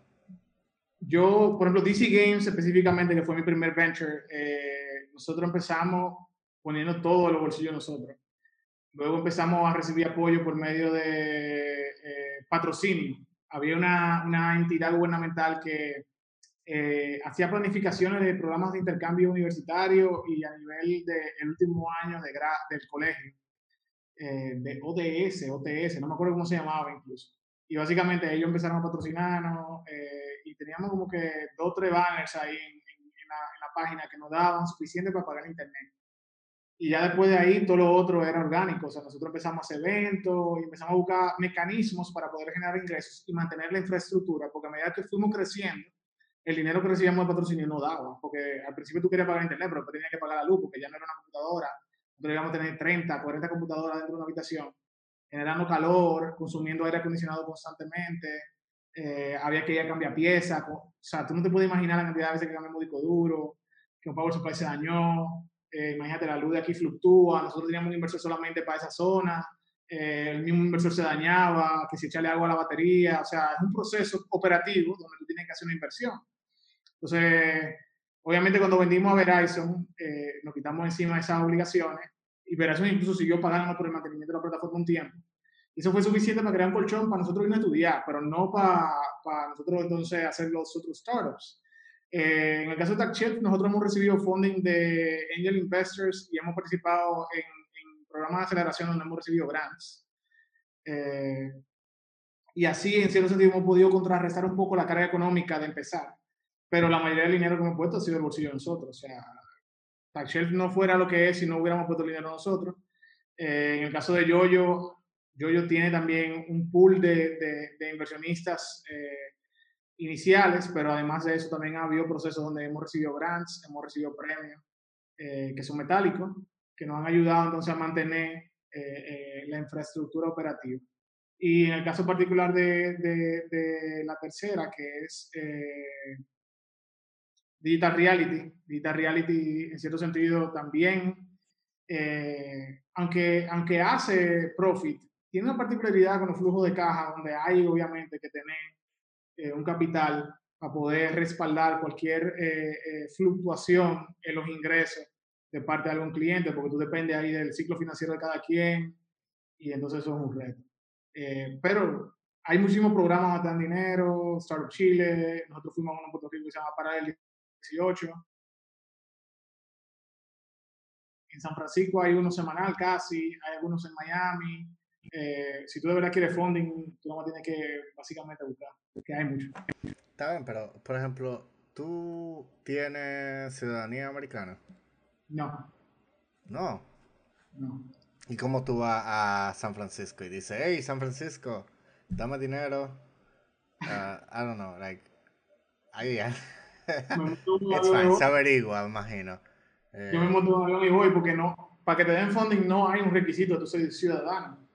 Eh, hmm, hay, algún tipo de, hay algún tipo de fondo que requiere que tú constituyas tu empresa legalmente en el país donde vas, pero usualmente todos esos programas están eh, diseñados de una forma que duran el tiempo límite que tú puedes durar legalmente con una visa de paseo en esos países. Entonces, de esa forma, tú puedes, en cierto sentido, participar y, y ya. No tienes que tener ni residencia, ni ningún tipo de, de- de- de procedimiento legal eh, de, eh, de viaje o de, de- básicamente de migración para poder cumplir con los requerimientos de esos programas. Oh, wow, qué heavy. No lo había pensado de esa manera, en verdad. Hmm. Porque tú puedes, con una visa normal, que tú puedes durar tres meses allá, tú puedes ir y, y participar de un hackathon. Right? Un hackathon son tres días. Sí, sin ningún tipo de problema. O sea, yo viví en Puerto Rico de, de- de octubre a, a enero. Exacto. Y, y el resto de ese programa de Puerto Rico, lo, lo- lo- en Puerto Rico vivió mi otro socio, eh, que él sí tiene residencia, pero al final no lo dividimos igual porque no había ningún tipo de restricción migratoria en ese sentido. Nice. Nice. Está chévere. Ahí ya tienen opciones, people. Si quieren funding, vayan y búsquenlo. Si no lo tienen es porque no lo quieren de verdad. Entonces, déjame ver. Eh, Raidelto pregunta que si algún día tú te vas a querer ir de aquí y vas a querer emigrar a otras tierras.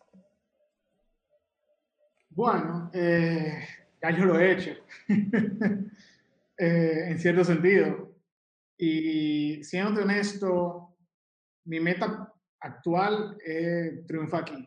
Eh, yo creo que emigrar eh, no es algo importante y tiene que ver mucho con la perspectiva y posición que yo te puse eh, al principio de la conversación, ¿verdad? Donde te decía que yo creo que, que tú poder eh, conseguir un trabajo donde tú quieras no es un reto una vez tú entiendes o tú tienes el hack de cómo conseguirlo, ¿verdad? Entonces, eh, mi motivación por el momento yo creo que, que es triunfar con los startups que yo tengo. Eh, de por sí, eh, ya tiene presencia en Puerto Rico eh, y estamos contemplando hacer soft landing en Estados Unidos ya. Eh, parte de los beneficios, por ejemplo, de trabajar en TaxShelf es que yo te puedo dar una visa de trabajo y tú te puedes ir a Puerto Rico a trabajar y una visa en Estados Unidos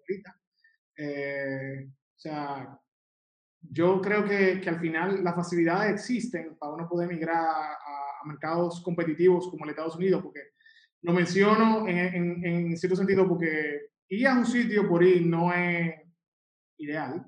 Tienes que entender qué tú quieres hacer y por qué tú quieres irte. Pero en términos competitivos, Silicon Valley está en Estados Unidos, la innovación sale de ahí.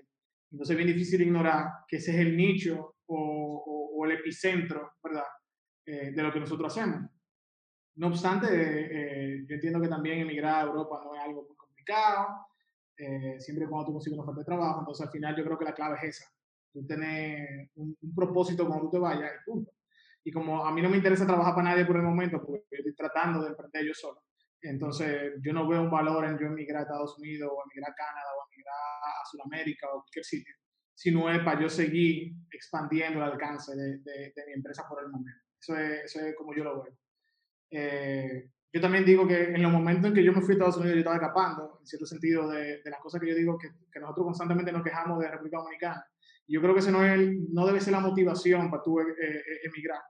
Eh, yo creo que, que, que, tú deberías de irte porque tú de verdad quieres irte a tu crecer como individuo, como profesional y punto.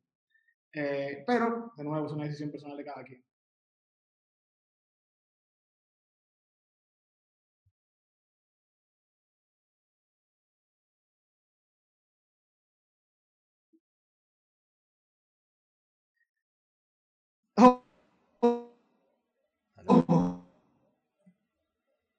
Se frizó. Eh, se frizó. En la que, en la que yo trabajé eh, hasta 2007. Entonces, eh, hay una historia muy interesante sobre esta plataforma y es que en una de sus primeras versiones, cuando salió a producción, nosotros no notificamos el pase a producción al payment gateway que estábamos utilizando. Estábamos en el sandbox. Entonces, todas las transacciones que cruzaron ese día, casi medio millón de pesos, eh, fueron exitosas, pero en realidad no se le cobró a nadie, porque el sandbox te devolvía aprobaciones siempre. Tú no tenías oh, que tener una... No. Dinero Entonces, perdido. al final del cierre, cuando hicieron el cuadro, dijeron, ok, tú cobraste medio millón de pesos con tarjeta y dónde está el dinero porque yo no lo veo en los ingresos del adquiriente, porque tú la transacción en el adquiriente y tú simplemente dices, ok, él me va a pagar cuando me pague. Y estaba vacío. Entonces, oh, wow. eh, tuvimos una suerte increíble porque reprocesamos todos los pagos una vez apuntando a producción y pasaron. O sea, ninguna de esas tarjetas fueron declinadas. Pero tú te puedes imaginar la tensión de tu procesar, o sea, calcula. No, el estrés, viejo. Yo, yo no vamos pensándolo ahora. Yo, eso está horrible. Ajá, Luego, porque tú nada más piensas, ¿quién va a pagar ese medio millón de pesos? ¿De dónde va a salir ese cuarto? Sí, sí, a mí bajaron y me preguntaron, hey, ¿dónde está mi medio millón de pesos? Y yo no lo entendí en el momento, hasta que me di cuenta de lo que estaba pasando. O sea, para nosotros. Diablo, loco. Así casualmente dije, hey, ¿dónde está mi medio millón de pesos? Sí. Y te estoy hablando en el 2007, donde teníamos una crisis financiera pronunciada eh, y medio millón de pesos era mucho dinero. Eh, en comparación con lo que es hoy en día, tú sabes, el poder adquisitivo y la evaluación del dinero obviamente hace que la inflación hace que medio millón no sea quizá la gran cosa que era hace 13 años.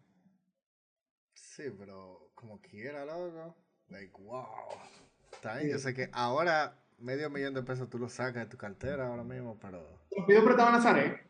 Esa, no, pues, Nazaret se ofende de que nada más medio millón tú me vas a pedir. Te deja Exacto. de hablar.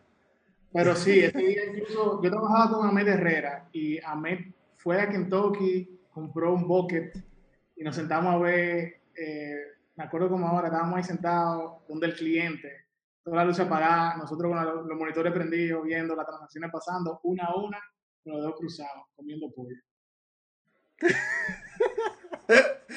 el que heavy. Ey, esos son los momentos que forjan el carácter, viejo. O sea, esos son. esos... Ahí es que se mide la temple y la actitud. Sí, eso fue una medida de patas ridícula. Loco, que eso. Está bien. Anyway, ya tú sabes que no, no lo puedes hacer. Entonces, ¿qué ha sido lo más difícil que tú has hecho en tu carrera? Yo creo que lo que estoy haciendo ahora, aunque para ser honesto, cada vez que yo hago un reset profesional, o sea, yo me he mudado a países diferentes, estados diferentes, solo, sin conocer a nadie, empezar de cero, ¿verdad? Y yo creo que esos han sido retos importantes, pero lo que yo estoy haciendo ahora, en cierto sentido, a nivel de implementación, a nivel de, de, complejidad técnica, eh, yo creo que, que, es lo más complejo que yo he hecho a la fecha. Eh, nosotros estamos trabajando en un área que es completamente experimental, eh, donde básicamente lo que estamos es luchando por gloria, por reconocimiento, más que por dinero.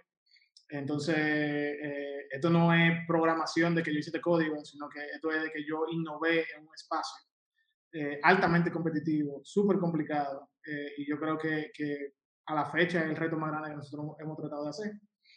Eh, tú estás hablando, o sea, yo sé que tú tienes tres startups, pero estás hablando de alguna en específico. O tú entiendes que en las tres al mismo tiempo tú quieres crear disrupción en tres áreas de, de una manera. Estamos tratando de disrupción en tres áreas, obviamente, porque esa es la única manera de tú convertirte en, en, en una empresa exitosa, ¿verdad? No obstante, eh, en, en, términos técnicos, TouchOff de, de mis tres empresas, yo creo que es la más challenging, eh, desde lo que es el ciclo de venta hasta describir las soluciones que nosotros vendemos, implementarlas. O sea, yo he aprendido un mundo, eh, tú no te puedes imaginar. Yo he participado, por ejemplo, en programas de aceleración como CRE dos veces, una con Yoyo, una con TouchShelf el equipo, el equipo de ahí, Luz, Miyuki, Jason y compañía, son gente que eh, te, dan, te ayudan a entender un poquito y a tener más, mejor perspectiva de cómo vender, pero todo ha sido un proceso súper eh, eh, orgánico, donde yo he salido de mi zona de confort, de cosas que yo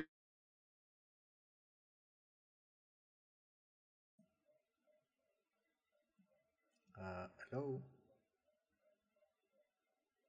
Se frizó. Espérate, espérate, Tú dijiste, se frizó. Tú dijiste que todo ha sido un proceso orgánico donde tú has salido de tu zona de confort y ahí se frizó. Sí, decía que, que, que o sea, los saltos han sido abismales en el sentido de que eh, previo a, a, lo que yo estoy haciendo ahora, yo siempre he estado haciendo cosas en lo que yo me siento muy, muy cómodo, tengo un dominio total de lo que estoy haciendo. Pero en este caso particular, al yo estar involucrado con cosas para las que yo no tengo ningún tipo de entrenamiento formal, como es dirigir un negocio, eh, así como también innovar en un área que no tiene ni siquiera un currículum en una universidad. Porque Data Science y Machine Learning y todo lo que tú quieras, no existe eh, como una carrera formal eh, de grado ni de posgrado. Hay unos micro Micro degree ahí en UDM. Una degree es una cosa, y, y el problema del, del, del, espacio es que es un espacio que está en constante evolución, es ciencia. Entonces es algo muy diferente a lo que he hecho antes. Y, y yo creo que eso es lo más complicado que, en términos de reto en lo que yo me he embarcado. Eh, incluso explicarle a alguien que está recibiendo una solución, es bien difícil eh, eh, decirle cuál es la diferencia entre un app y una aplicación que está usando matemática y un modelo predictivo para poder darle resultados.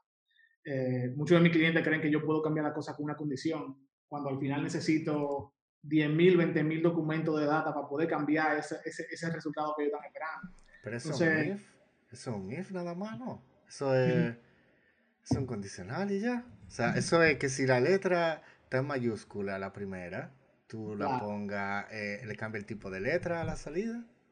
Sí, sí. Sorry, estoy, mofando un poco de, de, de, esa percepción que muchas veces tienen los clientes que a veces no quieren salir de ahí. Porque eh, muchos entienden que, ok, mira, yo te. Eh, volviendo al tema de la, de la caja negra, tú eres un mago. Y yo, para aprenderte, yo te tiro un bojote de dinero. Fua, tú resuelves el problema, toma. Yo te tiro dinero de un lado y del otro lado tú me das la solución. Y yo no quiero oír y que no, que que hay que entrenar modelo, que eso dura par de horas, par de días, que si yo qué, que hay que saber. No, no, no, no. Toma dinero, dame la solución. Mía, solución. sí. nosotros, nosotros no vendemos soluciones, o sea, a, a, medida. Nosotros no hacemos nada de eso. Nosotros vendemos un servicio. Entonces, cada quien tiene necesidad a medida y ese es como que el área eh, particular del Machine Learning que te permite tener una sola cosa que da resultado a la medida para cada quien. Entonces, eh, las expectativas son un desarrollo a la medida. Y por eso que esperan que tú puedas cambiar una, condicional, esperan que tú puedas hacer como cosas que son un poquito más tradicionales, que realmente no se logran de una forma tan simple. Eh, y por ejemplo, para mí es un reto comunicarlo de una manera eh, no técnica. Entonces, ese tipo de cosas al final hacen que para mí este, este, este camino que estoy recorriendo ahora sea el más difícil de todo, porque es un camino donde yo no tengo un dominio total de lo que estoy haciendo. No es técnico ni siquiera. Ok, tiene, está muy chévere.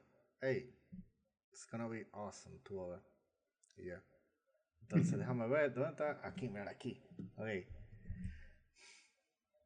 Ok, vienen las últimas dos preguntas, pero antes de esas últimas dos preguntas, tú habías mencionado que tú reseteaste tu carrera cuatro veces. Eh, ¿Tú puedes hablar un poquito más de eso? ¿Cómo fue y por qué fue que tú reseteaste tu carrera cuatro veces? Eh, sí, bueno, como yo te he ido mencionando, yo soy una persona muy curiosa eh, y cuando llega un punto donde yo no me siento retado, yo básicamente lo que hago es que digo, ok, ¿cuál es el próximo endeavor en que yo me voy a sumergir? ¿Qué es el próximo reto? ¿Qué es la próxima meta? Y básicamente eso es lo que me motiva constantemente. Yo también tengo suerte de que en mi casa me apoyan cualquier invento. O sea, siempre han sido muy... Eh, eh, son, son del Team Raúl, mis hermanas, mi padre, mis amigos, todo el mundo aunque no entiendan por qué yo estoy haciendo o qué yo voy a hacer, eh, básicamente me dan ese empujón para que yo no, no, no me dé miedo, ¿verdad? Eh, eh, vamos a decir, reiniciar. Y, y, también yo tengo mentoría de, de, personas que son súper inteligentes y que siempre velan por mi, mi, bienestar. Entonces, al final yo lo que hago que si hay algo que, que ya no me, no me llena, y básicamente me hacen feliz, entonces yo simplemente empiezo de cero en otra cosa que me interese. Eh, y eso incluye, eh, de hecho, hacer maestría donde yo voy y hago completamente cosas opuestas a lo que yo hacía antes, como es el caso, por ejemplo, de desarrollar videojuegos. Eh, entonces,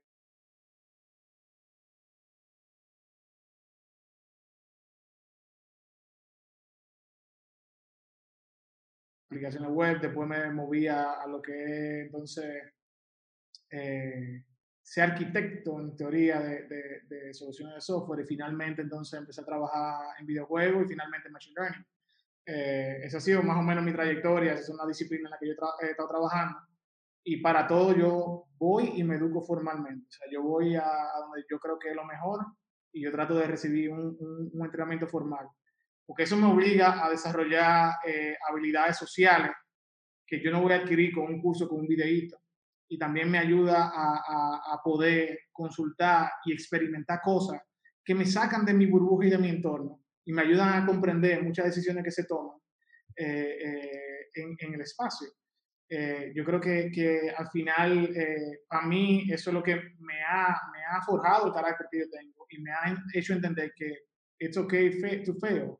Porque mientras yo esté aquí aislado viendo un video que yo puedo pausar y el baño y no hay alguien eh, eh, eh, constantemente velando porque su mensaje se entienda y no hay otra persona a mi alrededor que entiendan de forma diferente y que hacen preguntas y retan a ese expositor a, básicamente a explicarle a ellos en su idioma lo que ellos tienen que entender.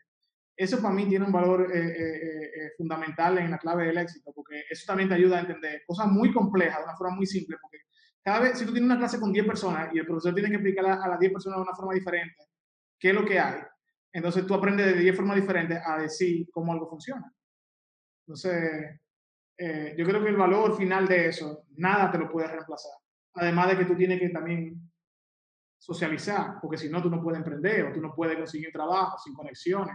O sea, al final hay un conjunto de, de, de, habilidades eh, cognitivas sociales que tú aprendes cuando tú vas y estudias en un sitio que tú nunca vas a aprender mientras tú estás sentado viendo video. Pero entonces, el tema de la reinvención, así puntualmente, ¿cuáles han sido esas cuatro veces donde tú te reinventaste? Que dijiste, ok, solté todo en banda, comencé carrera nueva. Bueno, yo primero, primero, como te mencioné, hacía lo que hoy en día se llama DevOps, yo hacía eso al principio. Eh, yo programaba bash scripting y hacía un rodero de cosas que tenían que ver con modificar sistemas para que hicieran cosas específicas. Muy similar a lo que la programación, pero tú sabes que es de una perspectiva de infraestructura. Luego entonces pasé a ser programador de lobby applications. Básicamente me olvidé de lo que trabajar con servidores. De hecho, yo trabajaba en Linux constantemente y pasé a trabajar incluso con tecnología Microsoft en un principio. Sí. Eh, luego de eso, entonces yo dije, no, no, yo no quiero hacer mal lobby applications. Yo quiero diseñar aplicaciones. Diseñar aplicaciones de una perspectiva de arquitectura no necesariamente conlleva a escribir código ni a entender la tecnología que va a implementar esa arquitectura. Entonces fui e hice eh, básicamente una maestría en ingeniería de software, enfocándome en arquitectura. Y volví y empecé de cero a trabajar, básicamente diseñando sistemas, eh, ya no desarrollándolo per se, aunque obviamente el desarrollo y la programación es algo que siempre parte de mi día a día porque es algo que me, me hace sentir útil. ahí empecé a dar clases en la universidad también, como regresé a mi primera maestría. Y, luego entonces de eso, ya yo tenía establecido, te voy a decir, o sea, ya yo tenía una reputación, yo tenía 15 años trabajando. Eh, y dije, no, que se vaya al carajo todo, me voy a estudiar desarrollo de videojuegos, porque ese siempre fue mi sueño, yo agarré el dinero, y siempre que, que, que trato de dar salto, eh, encuentro la cosa perfecta para no hacerlo, y entonces en ese momento ya eh, mi círculo cercano me empujó a tomar la decisión final, y, yo fui, empecé de cero en una universidad donde yo no conocía a nadie, donde estaba estudiando incluso con gente que estaba saliendo de la universidad, ya tenía 10 años que me había graduado eh, de mi carrera de grado. Entonces, eh, ciudad nueva, país nuevo, eh, comía con 8 dólares al día, tenía que comerme de postre un hot dog, ese era mi premio, y desayunaba con Monster y con agua. Oh, qué difícil. Oh, vaya. Y no. Cuando me fui a Texas, dejé, literalmente dejé todo. Yo vendí todo lo que tenía y me fui a empezar de cero. Cuando me fui a, yo estudié en Rochester, también hice lo mismo. Todo lo que, todo lo que eran mis posesiones lo dejé y me fui porque yo no sabía qué podía pasar. Eh, tenía un carro, lo vendí, no, no, era como que tenía gran cosa.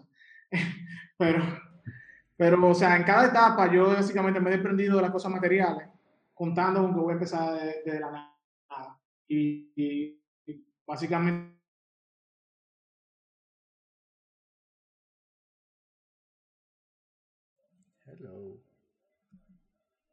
Eh, así le di y así lo he hecho eh, cada vez. Oh, wow. Ey, pero eso requiere mucha fuerza de voluntad. Tú y decir, you know what? Fuck it. Eh, mete todo ahí en e-market, véndelo, me voy, cuídense. Nos vemos en cinco años. Sí, y por eso es muy importante tú también rodearte de gente que apoyen este tipo de decisiones, que entiendan qué es lo que tú necesitas, porque al final eso va a ayudar a que, que tú mismo no te, no te sabotees, ¿verdad? Eh, al final yo creo que, que incluso la meta personal tú la logras con un equipo. No hay forma de que tú logres nada sin un equipo contigo. Y, y, aunque el mérito sea, sea de un individuo, siempre hay por lo menos una persona más o dos personas más que, están, eh, que son el respaldo de, de, de, esos logros. Como una red de apoyo, de gente que cree en ti, que Sí, yo he tenido suerte, o sea, yo tengo los mejores amigos del mundo, tengo los mejores yo tengo los mejores, todo el mundo siempre lo he tenido, yo no me puedo quejar. Qué eso está muy chulo. Porque ese tipo de gente era que tú sabes que si tú fallas, tú vas a tener esa gente ahí como quiera, que va a ser tu pana y, you know, it's gonna be awesome. a levantarte en el momento más difícil, porque al final nada de esto que yo te estoy diciendo que yo he hecho viene, con, viene sin un precio eh, y sin una consecuencia difícil, porque empezar de cero es complicado. Por ejemplo, cuando yo regresé a República Dominicana, yo empecé de cero de nuevo, a trabajar con Machine Learning. ¿Qué es Machine Learning? ¿Quién sabe qué es eso? Eh, todavía al sol de hoy, yo, previo a esta reunión, a esta, a esta, llamada, tuve una reunión donde básicamente estaba haciendo un proceso de venta y duré una hora y media tratando de, de, de, de, explicar. Y yo entendía que estaba haciendo un buen trabajo, pero al final tuve que replicar, replicar, replicar hasta que finalmente llegamos a una conclusión conjunta porque uno tiene una naturaleza de, gravitar hacia terminología técnica complicada que uno cree que es normal y que yo hablo contigo quizás tú lo entiendes, pero no necesariamente es el idioma que habla todo el mundo. Entonces, eh, eso es parte de los retos que como emprendedor yo estoy aprendiendo y que me sacan de mi zona de confort. Realmente, me ha pasado yo hablando con gente que, que no sé, como que tú vives en otro sitio, o sea, tú vives en, en otro planeta mínimo. Eh, pero sí. Y qué bueno que ya ese otro aspecto que tú estás entrenando, O sea, y eso eventualmente te va a convertir en un well-rounded individual, así, de que tipo, eh, I can fit in anywhere. Y vaina. So, that's, that's really amazing. Entonces, ya ven, las últimas dos preguntas. Primero, ¿qué libro recomiendas a la gente que lea? Eh, ya sea tipo eh, personal, así, de desarrollo personal, de que, hey, mira, lee este libro y tú vas a entender dos o tres cosas mejores del tipo de pensamiento que yo tengo. O libro técnico, de que, hey, mira, eh, si tú quieres aprender a hacer un trinomio cuadrado perfecto de memoria, lee tal libro. El tema de la matemática que hablamos ahorita. O hasta, qué sé yo, tu novela favorita de Agatha Christie. I don't know. ¿Qué libro te recomienda? Que tú dices, hey, creo que esto, este listado de libros la gente debería leerlo. Fue, Han sido buenas experiencias. Bueno, hay uno que se llama The Hard Thing About Hard Things. Ah, ¿Qué leí ese libro? ese libro es bonito. Sí, a mucho. Sorry, pero sí. Eh, hay otro libro que es de Simon Sinek que se llama Start With Why. Ah, ¿Qué leí ese libro? Eh, hay uno que se llama The Pragmatic, The Pragmatic Programmer. Ese libro es, vamos a decir, una enciclopedia. Eh, hay otro que se llama The E-Myth, ese también eh, básicamente un libro para entrepreneurship. Eh, hay otro que yo no lo leí en su momento, pero luego me tocó leer lo que es The Four Hour Work Week. Ese, ese libro me encantó. y no necesariamente lo que el, el, tipo vende es algo que me marcó, pero es algo que me ayudó a, en cierto sentido, a moldear mi mindset para lo que yo soy hoy. Eh, y eso fue bueno. Eh, y con respecto a lo de la programación de videojuegos para fines de matemática, hay una publicadora que se llama, Show, que se llama Shoms, eh, S-H-A-U-M-S. Ellos tienen un libro que se llama Linear Algebra, ese libro es lo máximo, que tiene ejercicios prácticos. Y hay otro que se llama Mathematics for 3D Game Programming, que entonces es el libro de matemática aplicado a, desarrollo de videojuegos que tú deberías leer. También hay otro que es de desarrollo de engines que escribió el, el, el lead software developer de Naughty Dog, que se llama Game Engine Design. Ah, es el, el, libro grandote verde que tiene un motor adelante. ¿Eh? El libro grandote verde que tiene un motor adelante, ese, hola. Ajá. Ese libro para mí es oro.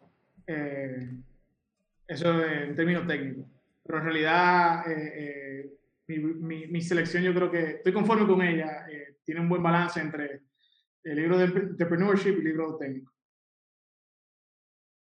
That's really nice. ¿Y cuál es tu novela favorita de Agatha Christie? No, de De Agatha Christie. yo no conozco ninguna. Yo a Chepa conozco el nombre de Agatha Christie. So, tú puedes inventarte un nombre y yo voy a decir, ah, sí, qué chula. pero, ¿tú eres fan de Harry Potter? No. Gracias, por fin, una gente que no es fan de Harry Potter. Yo, soy un, geek muy raro. Yo no soy fan de Harry Potter, ni de Lord of the Rings, ni de, muchas cosas del mundo de fantasía. Eh, no sé, hay expectativa de que, sea, de que sea así, pero en mi caso no es así, no me, no me llama la atención. Hmm. Yo tengo un tema con Harry Potter y es como que, por lo menos lo que llegue a ver de las películas, a él como que todo se lo dan. Y yo como que, ok, ¿por qué todo gira en torno a Harry Potter si él no ha hecho nada todavía? Like, I don't get it. ¿Por qué no...? Bueno, pero eso es porque todo el mundo sabe que lo hace alguien grandioso. Tu mamá probablemente piensa así de ti, te lo da todo. Está bien. Dejando de lado ese, ese, esa tangente, ¿algún último consejo que quieras darle a las nuevas generaciones eh, que quieras que sigan? Eh, al futuro Raúl Roa, que por ahí está, quizá está viéndonos. Eh, eh, que no se rindan. O sea, la clave del éxito es la consistencia. una vez tú sabes lo que tú quieres, tienes que consistentemente tratar todos los días, por más difícil que sea, de obtener un resultado. tú puedes crear metas digeribles para poder entonces tener casos de éxito constantes pero siempre, siempre, siempre tiene que ser consistente con, con, con, algo. Eh, no tiene que ser ni siquiera sistemático, solo consistente. Y esa es la clave de, de, de, poder lograr lo que sea. Nadie que llega lejos va a llegar lejos sin, sin ser consistente haciendo algo. Todos los días vuelven a lo mismo, al grind. El hustling. Bueno, pues ya saben, con esas palabras eh, nos despedimos. Gracias a todos por ver, a los que están todavía en el público. Tenemos todavía 13 personas en el público. Eh, muchas gracias, en verdad, por eh, ver la transmisión. Si no le han dado like al video, por favor, denle like. Y si no se han suscrito al canal, también suscríbanse. vamos a dejar las redes sociales de Raúl en la descripción. Y también vamos a dejar las redes sociales de sus emprendimientos para que le den seguimiento y vean cómo se desarrolla y cómo hacen disrupción ahí en el mercado de eh, sus respectivos mercados, porque son tres aplicaciones totalmente diferentes. Entonces, de nuevo, gracias a todos por participar. Gracias Raúl por eh, pasarte aquí dos horas de tu tiempo. Wow, wow, en verdad no se sintió como dos horas. Y de nuevo, un placer y nos vemos en un próximo episodio, una próxima entrega.